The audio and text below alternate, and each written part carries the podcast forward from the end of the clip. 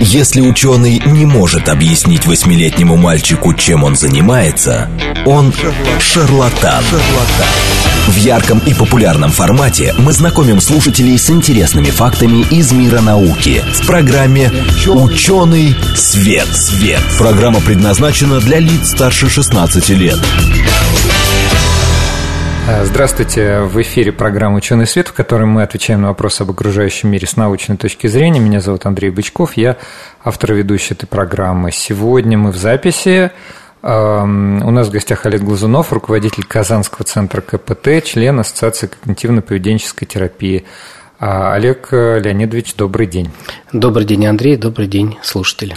Да, а, мы сегодня поговорим э, про постковидный синдром – потому что вроде уже эпидемия всем более-менее знакома, как-то свыклись с тем, что вот у нас есть такая новая болезнь, и а, значит, уже даже примерно понимаем, как ее лечить, что с ней делать, там, как профилактировать.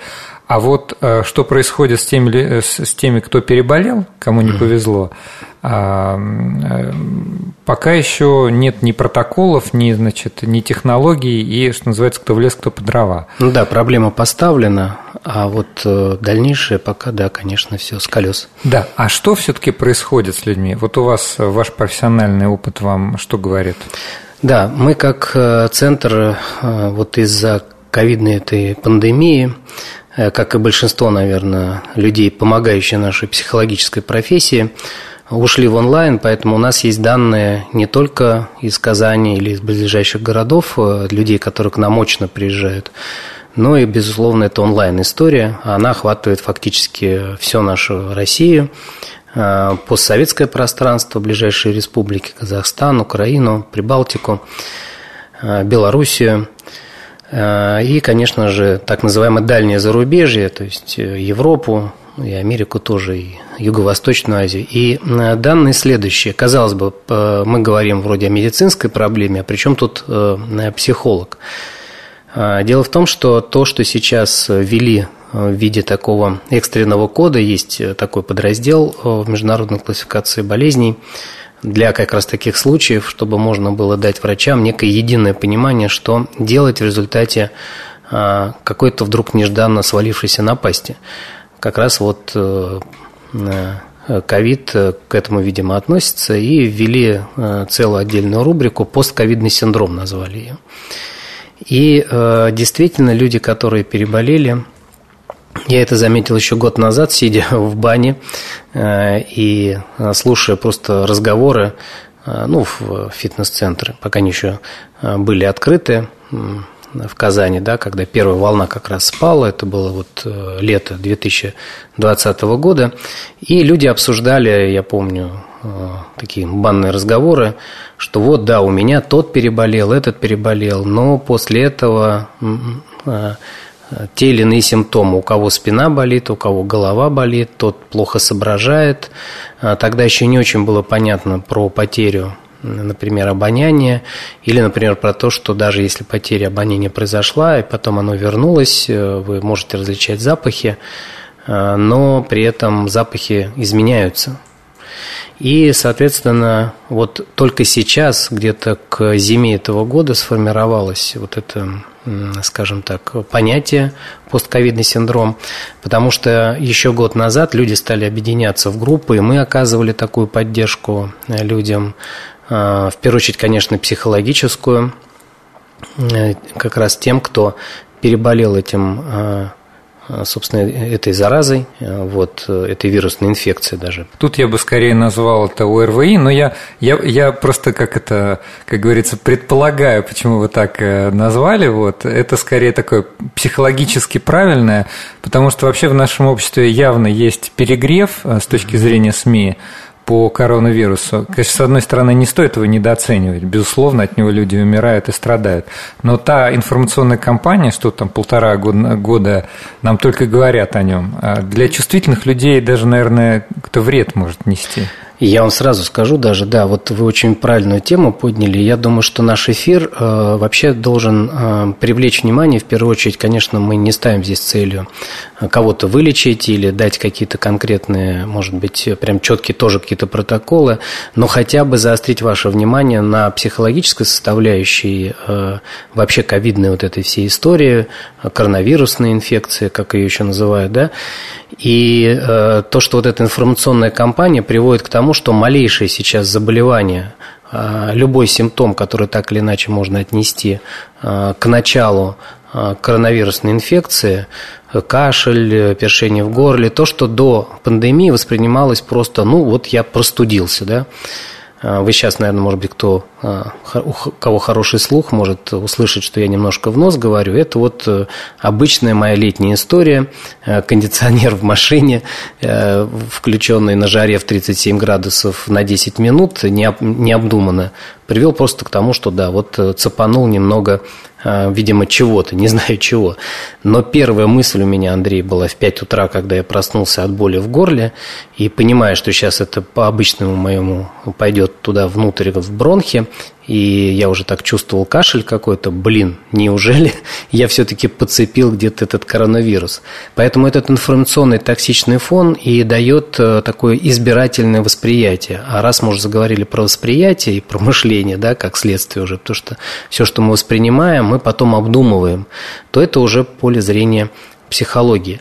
Но ведь то же самое происходит и после того, как мы переболели. И мне бы хотелось как раз все-таки, э, следуя некому, э, некой некому сценарию нашей программы озвучить, какие же симптомы укладываются в этот самый постковидный синдром. И да, вот... то есть э, мы говорим о том, как, как э, проявляет себя постковидный синдром. Вот с чем к вам, я не знаю, приходит?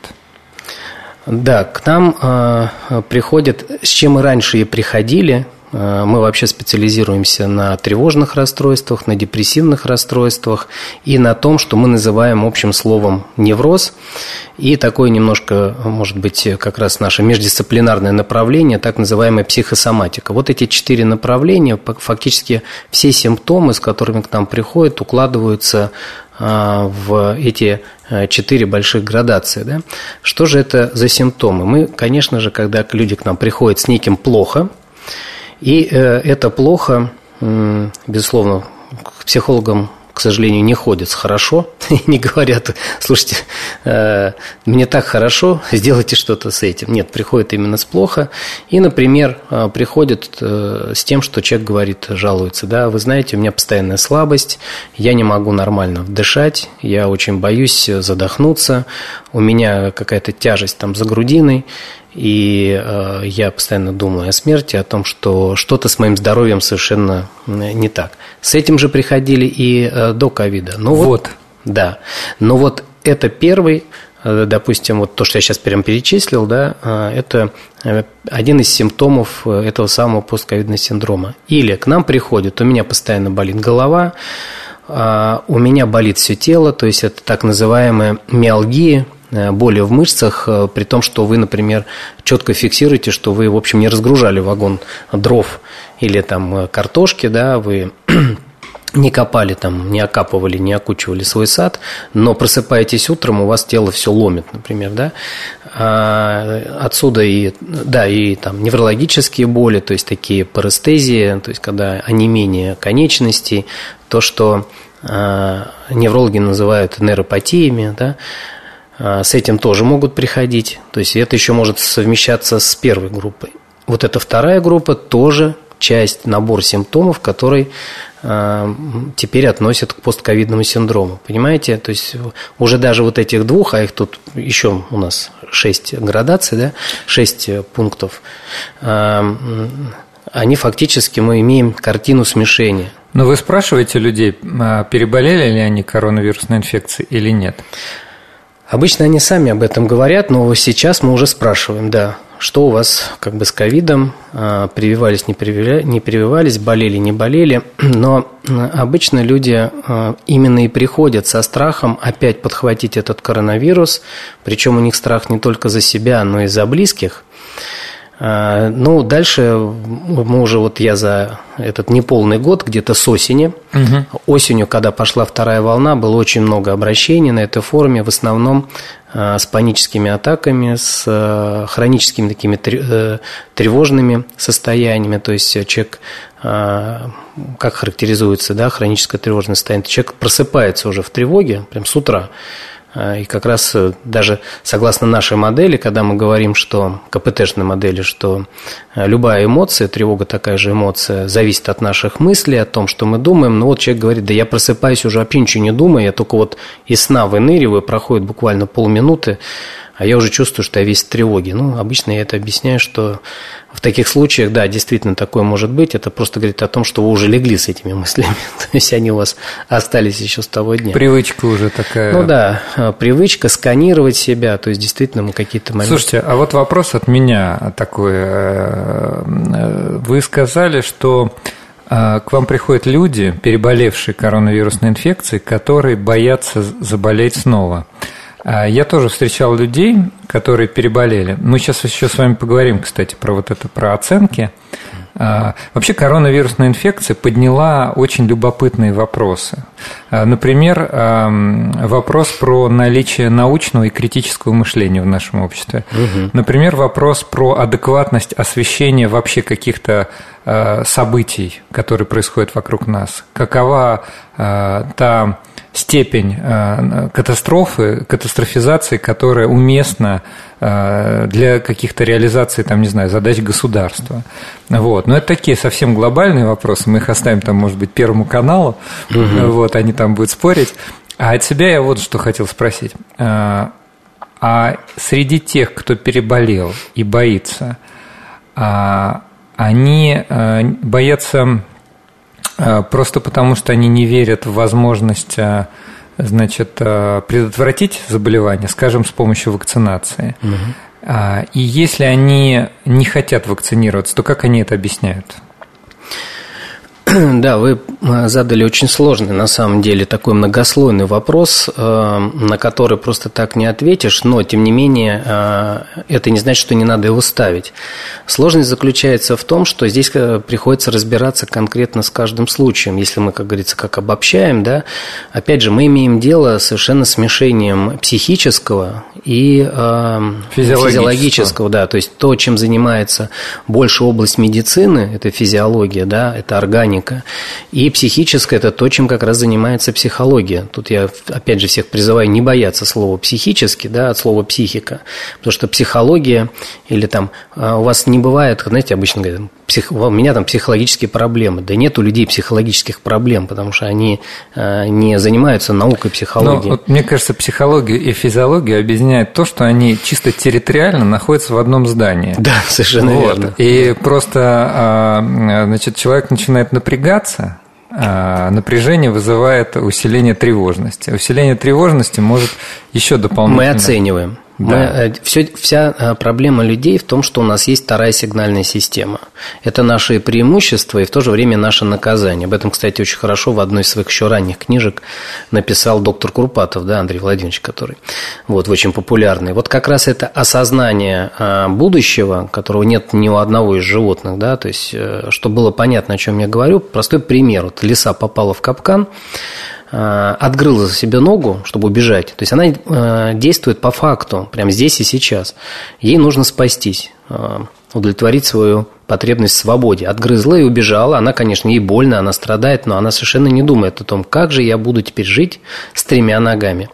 А человек, спасаясь от, из такого, в такой же ситуации, отчекрыжив себе одну из конечностей, просто может извести себя, как же я теперь буду жить вот там без одной конечности. И может себя этими мыслями просто добить ввести себя в депрессию, которая, по сути дела, является таким э, анестетиком, да, то есть она э, придавливает э, все вот эти отрицательные эмоции, но опасность любого анестетика вы тоже знаете, что можно так заиграться и больше уже и не встать. Представляете, а у нас в гостях месяца два назад был один мой приятель, зоолог, и мы с ним говорили про страшных разных животных, и mm-hmm. он рассказал не в эфире, но теперь, теперь это и в эфире прозвучит, один из его знакомых, зоологов, который специализируется на присмыкающихся, А, значит, он, его укусила за палец габонская гадюка. Ух ты! И он, будучи профессиональным зоологом, там, с ученой степенью, а, понимал, что на принятие решения у него есть очень небольшое время. Но да. в течение минуты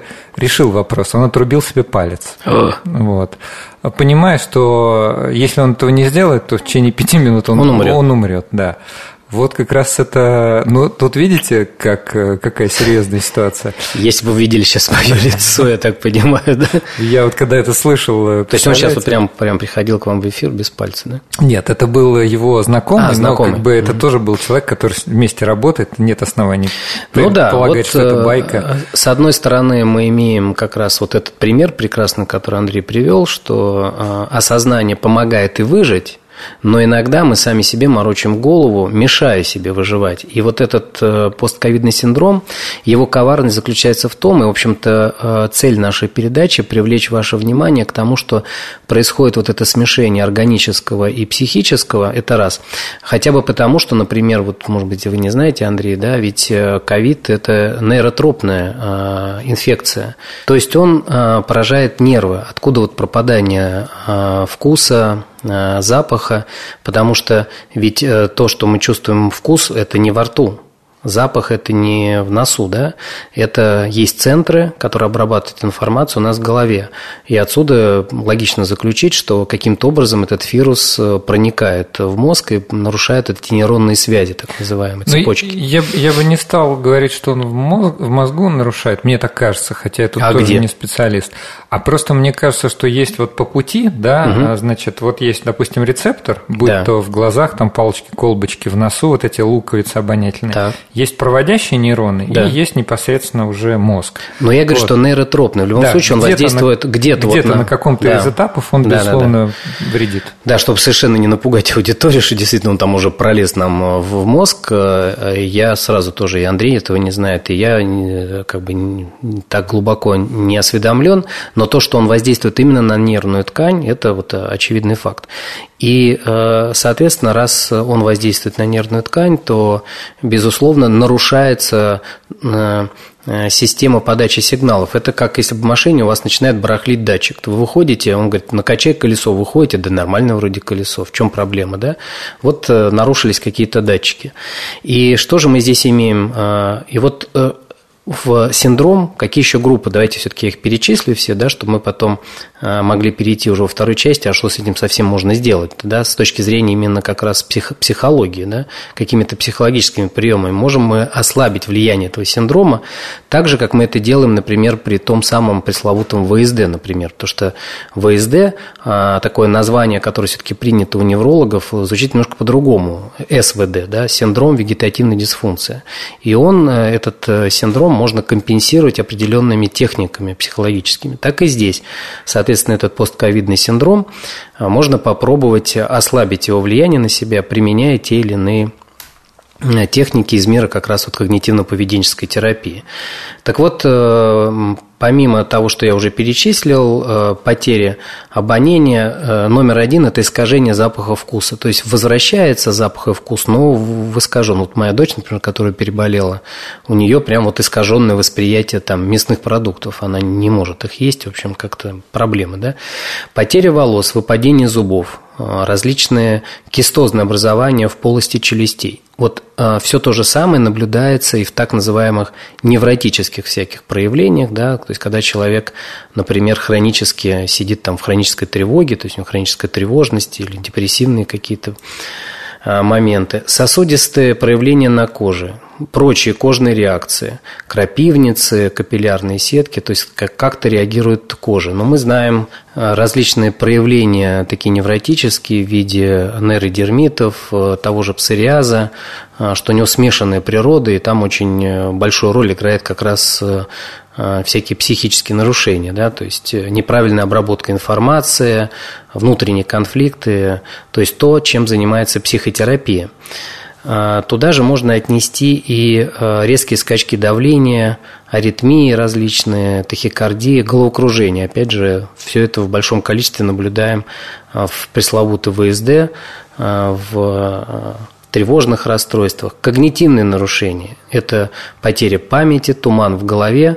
Под туманом в голове это можно говорить и про дереализацию, например, да, один из таких э, ярко выраженных, очень неприятных симптомов э, тревожного расстройства, да, а вот здесь он отнесен, этот симптом включен в синдром, пустковидный синдром, да, дезориентация в пространстве, тревога и панические атаки. Но тут уже даже, как говорится, прямым текстом все это и привели.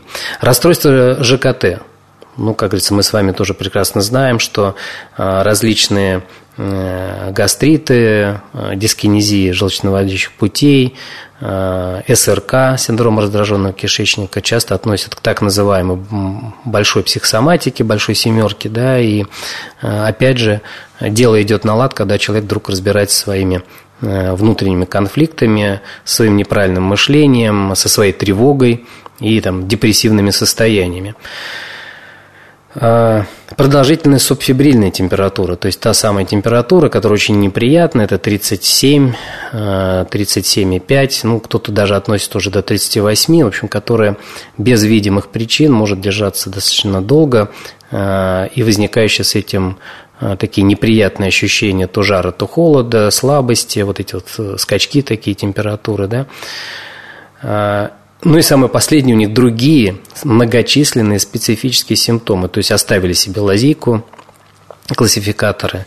Вот. Но уже того, что мы перечислили, э, достаточно э, точно можно определить, что все, что вот, о чем я сказал выше, чуть ранее, укладывается э, в поле деятельности психотерапии. И, собственно, поэтому я и хочу привлечь ваше внимание, что а, если вы столкнулись с так называемым постковидным синдромом, то полезно заняться не только органической частью, разбираться с медиками, но, возможно, очень полезным лично для вас будет поразбираться с вашей а, психической стороной, да, что какие конфликты, какие проблемы есть там. Тем более уж про себя-то вы точно знаете, а, что они наверняка там могут быть. Да, спасибо. А, я думаю, что мы вот перечислили достаточно подробно а, симптомы а, какие-то органические. На самом деле они, они очень похожи на проявление разных там вот тревожных расстройств, честно говоря.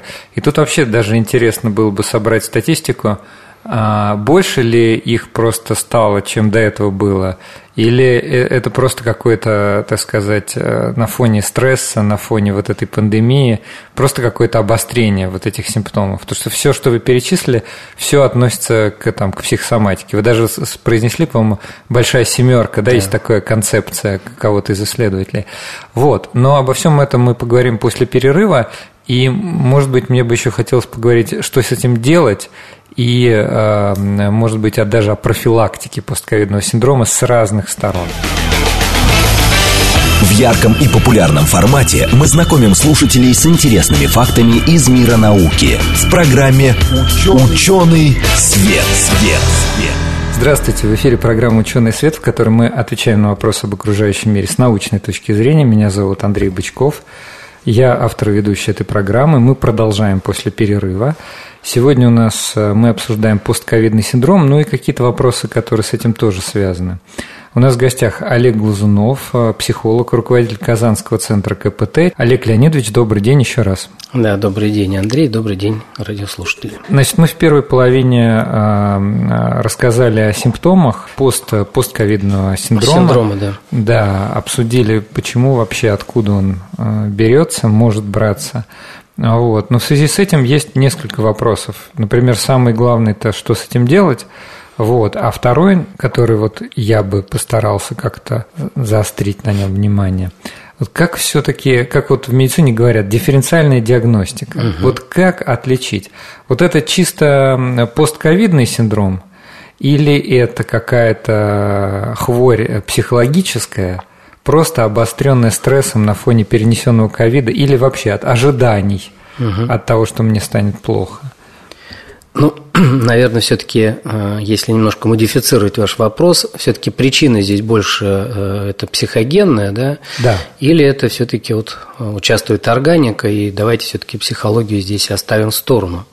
Потому что, как мы с вами выяснили в первой части программы, происходит смешение симптомов. Все симптомы, которые перечисленные, которые входят в этот самый постковидный синдром, они также присутствуют и в различных э, психосоматических расстройствах, э, в невротических, тревожных и депрессивных расстройствах. А, более того, даже с точки зрения объяснительной такой модели физиологической, Именно то, что вирус является нейротропным, то, что он проникает в лимбическую систему, в гипоталамус, то есть нарушает работу нейронов вот в этих зонах мозга и приводит как раз к тому, что с одной стороны нарушается психоэмоциональное состояние человека. И еще один момент, когда неправильно начинает работать парасимпатическая и симпатическая системы, вегетативной нервной системы, то есть той самой системы, которая управляет всем организмом вне нашего волевого воздействия. По сути дела, мы здесь и имеем, что постковидный синдром где-то до степени смешения напоминает синдром вегетативной дисфункции, то самое СВД или более известное многим ВСД, которые ставят, да, вегетососудистую дистонию.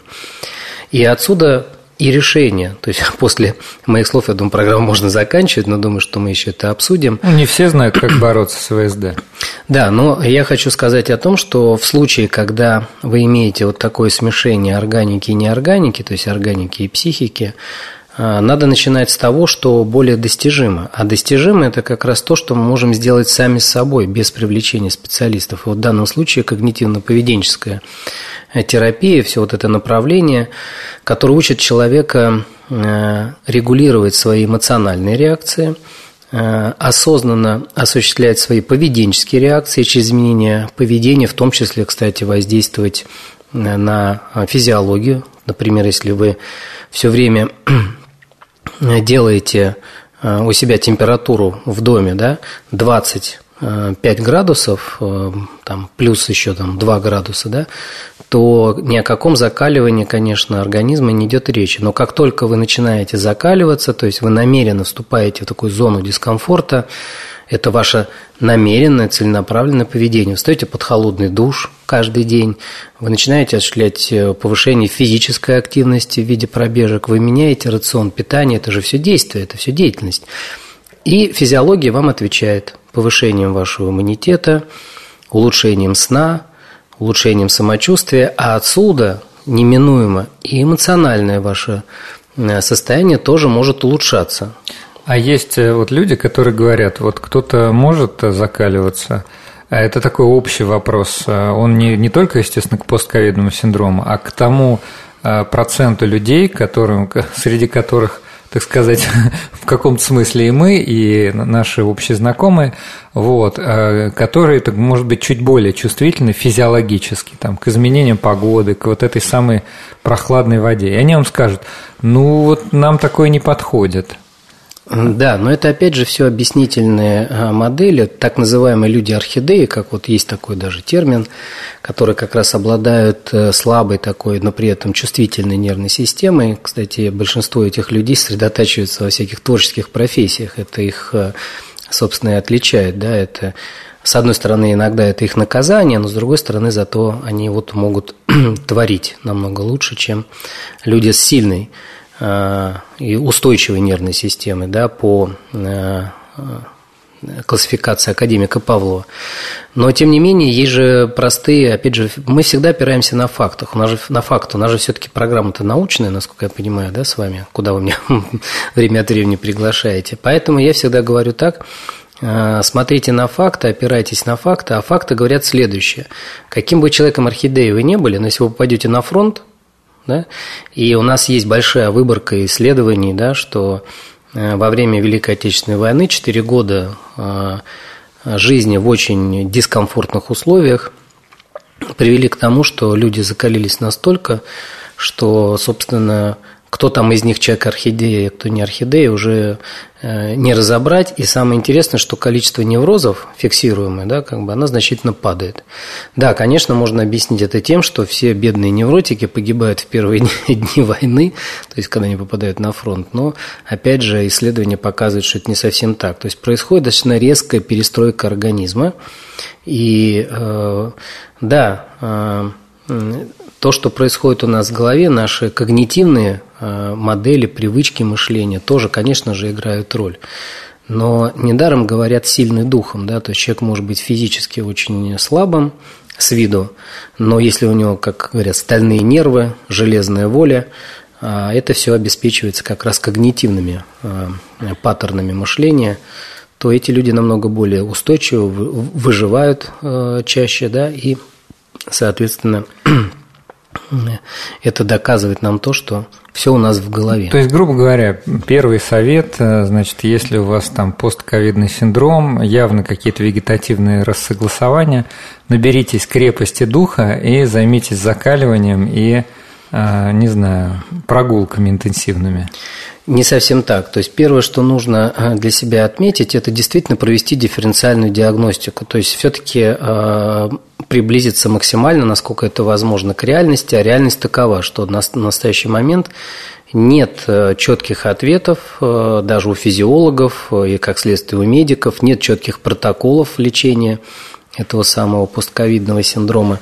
Есть только предложение, ну и то, что может предложить как бы медицина да, в том или ином виде. Но э, есть э, четко уже опробованные более чем полувековой истории развития когнитивно-поведенческой терапии э, техники работы с мышлением и поведением, которые позволят вам, если вы начнете их применять, либо вы получите ослабление симптомов, а значит тогда это психогения. То есть здесь логика очень простая. Если сколько вы не стараетесь, вы не получите эффекта, да, значит тогда действительно дело не э, в психологии. Но ведь здесь же как часто бывает, да, человек приходит нам и говорит, да слушайте, слушал я ваших этих психологов, я уже все перепробовал, я все делал, но мы-то с вами не понаслышке знаем, да, что даже банальное ведение дневника своих собственных мыслей, наблюдения за ними, я уж не говорю про их изменения, чаще всего становится непреодолимой преградой для многих. Да? Почему? Потому что нет желания. Есть желание, чтобы кто-то сделал это за человека. И вот такой человек, чтобы как-то рационализировать свой неуспех, закрыть свою собственную ответственность за то, что за неудачу, он это перекладывает на а, то, что это ничего не работает. Это все какие-то там психологи, блин, занимайтесь там сами, да.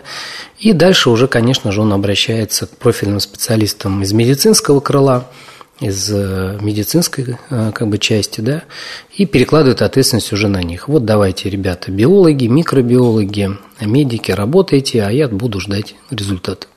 Слушайте, ну, э, значит, не так-то просто эти, наверное, методики применять. Не то, что не, то, что не просто. А какие-то действительно есть э, э, какое-то сопротивление, да, какие-то, значит, стопоры, э, ну, химики бы сказали, энергии активации, да, то есть небольшая, какой-то надо преодолеть барьер для того, чтобы себя начать заставлять вот это все делать. Угу. Вот, потому что вот те методики, которые вы описали, они действительно хорошо известны в той же когнитивно-поведенческой терапии.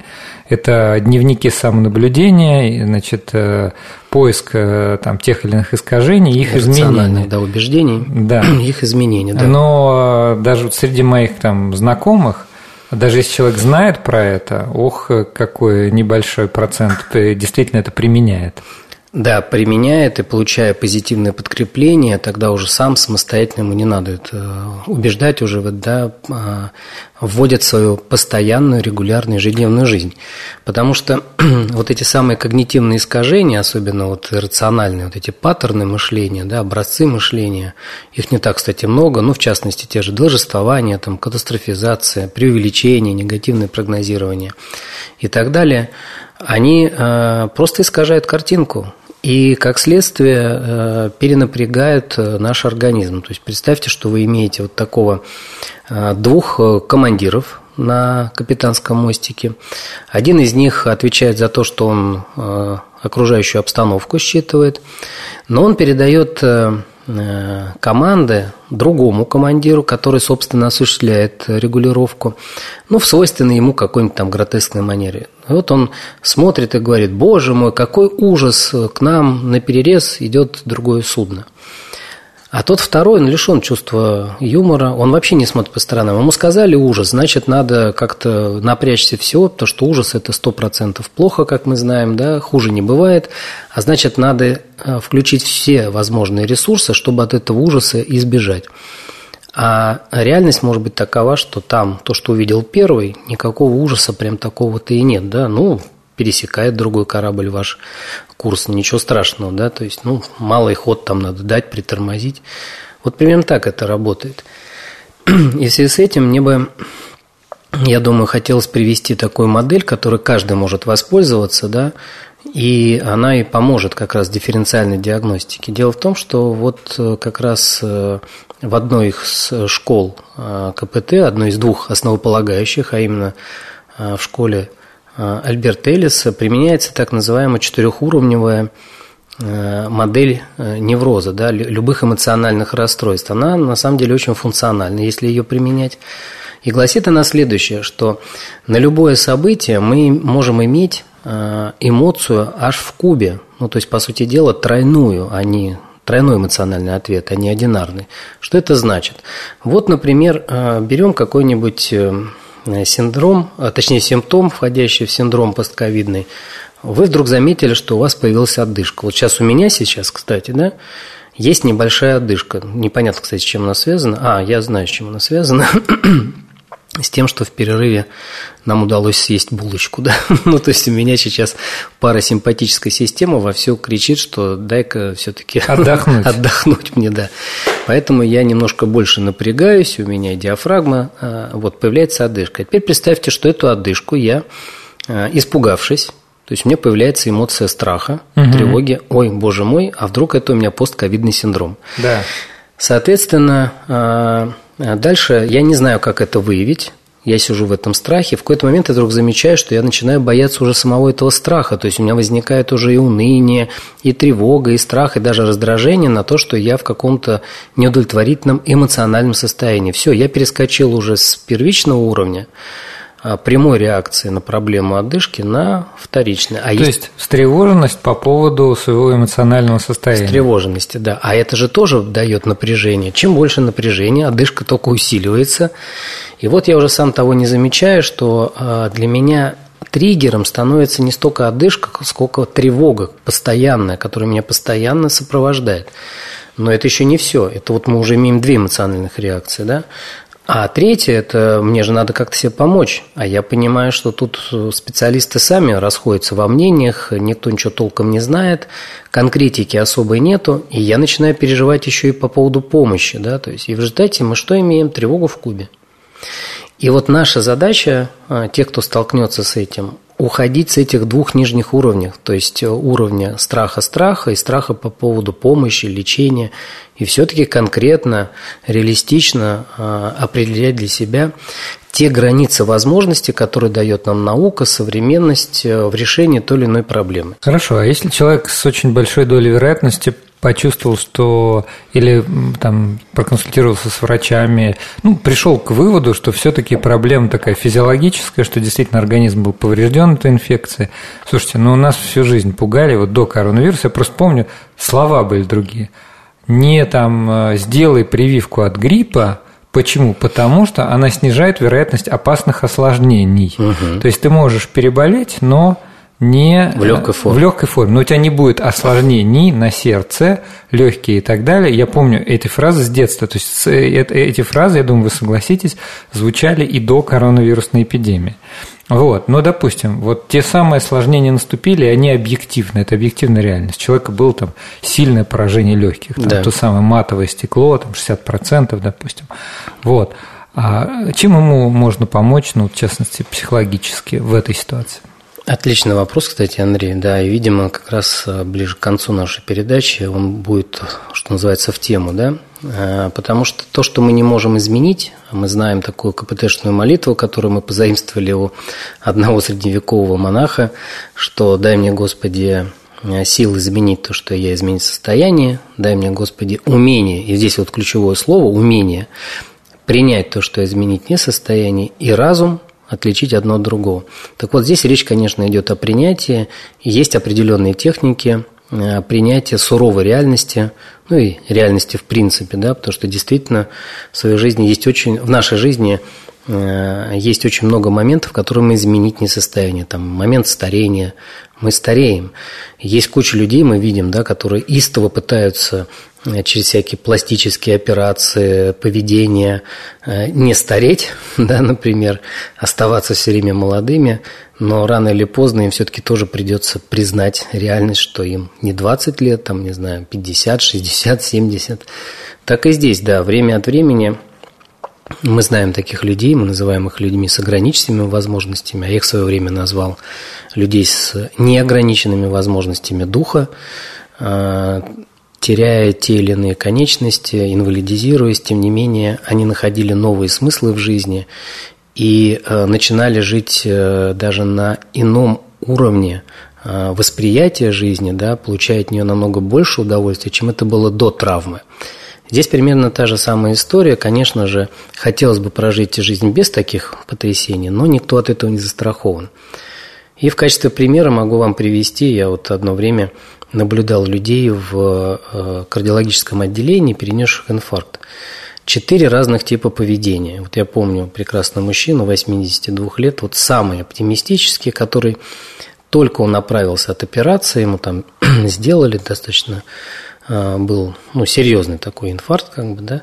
Но в свои 82 года он планировал, как он, пройдя курс реабилитации, который ему там врачи объясняли, рассказывали, он уже своим сокамерником, значит, этим сопалатником рассказывал про то, что он летом поедет на дачу, потом поедет, какие-то планы строил, ненадолго, не на, не на два года вперед, на ближайший год. Но, тем не менее, а, как он будет получать удовольствие? А рядом а, человек на 30 лет младше его лежал, там порядка, даже больше, там ему 45, что ли, 46 было. И прямо у меня на глазах, я туда приходил каждый день, э, впадал в депрессию, потому что он постоянно э, транслировал, как все плохо, что жизнь его закончилась, хотя вот пример у него был а рядом. А может быть, он поэтому и печалился, что он чувствовал, что он еще молод? То есть, типа, ну, в 80 лет, ладно, с инфарктом, ну, даже в 65, а типа в 45-50. А какая Рановато. разница, в каком возрасте получать удовольствие от рыбалки? С инфарктом ты или без? Ну, это справедливо. Тут э, вы вот, вот так вы, вы, наверное, отвечаете своим клиентам, и это как раз и есть тот самый подход. Да, в том числе. Вот. Э, хорошо.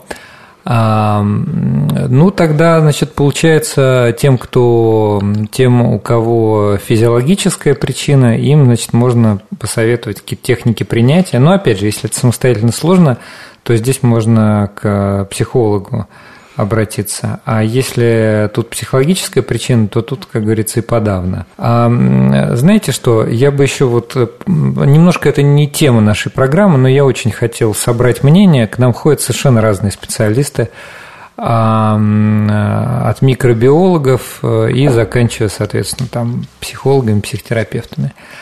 А, значит, во всем мире сейчас обсуждают необходимость вакцинации – необходимость ревакцинации и так далее. А, в разных странах разные доли людей, согласно опросам, а, согласны привиться и согласны не привиться.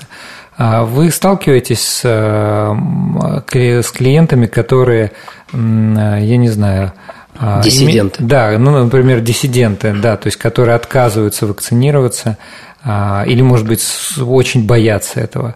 Вот с учетом того, что вы все-таки психолог, вы не не карательные контролирующие органы. Ну да. И как раз, я так понимаю, стараетесь относиться экологично, этически к человеку с любым запросом. Даже если ну, он да. панически боится или, например, говорит, что ну, это адское зелье, я это колоть Я уважаю его выбор, да. Да, но все-таки как, как, э, как, что вы говорите клиентам и что вы, может быть, скажете нашим радиослушателям, кто сомневается, а может быть кто-то, кто уперся и говорит, что ни при каких обстоятельствах я вот вакцинироваться не буду?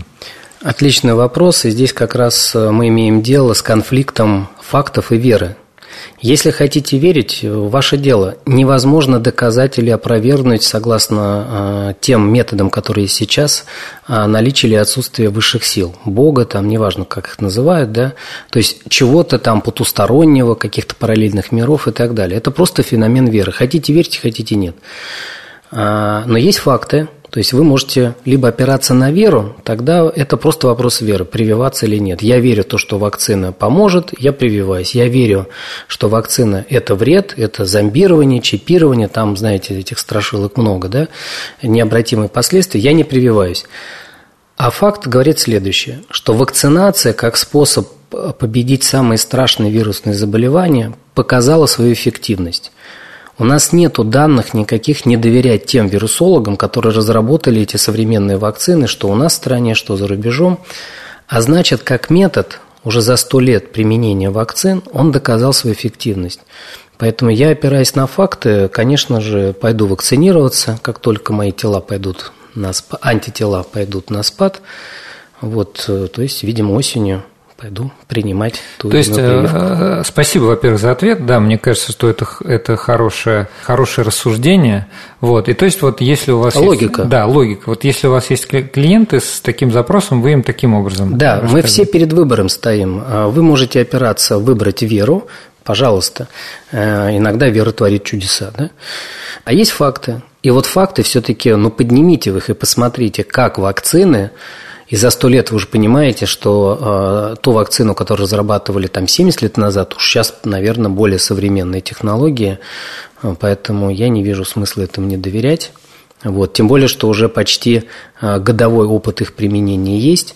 А все эти, э, скажем так, теории заговора, про чипирование и так далее, прогресс, друзья мои, не остановить. Хотите в этом? Мы уже давно все под колпаком и чипированы.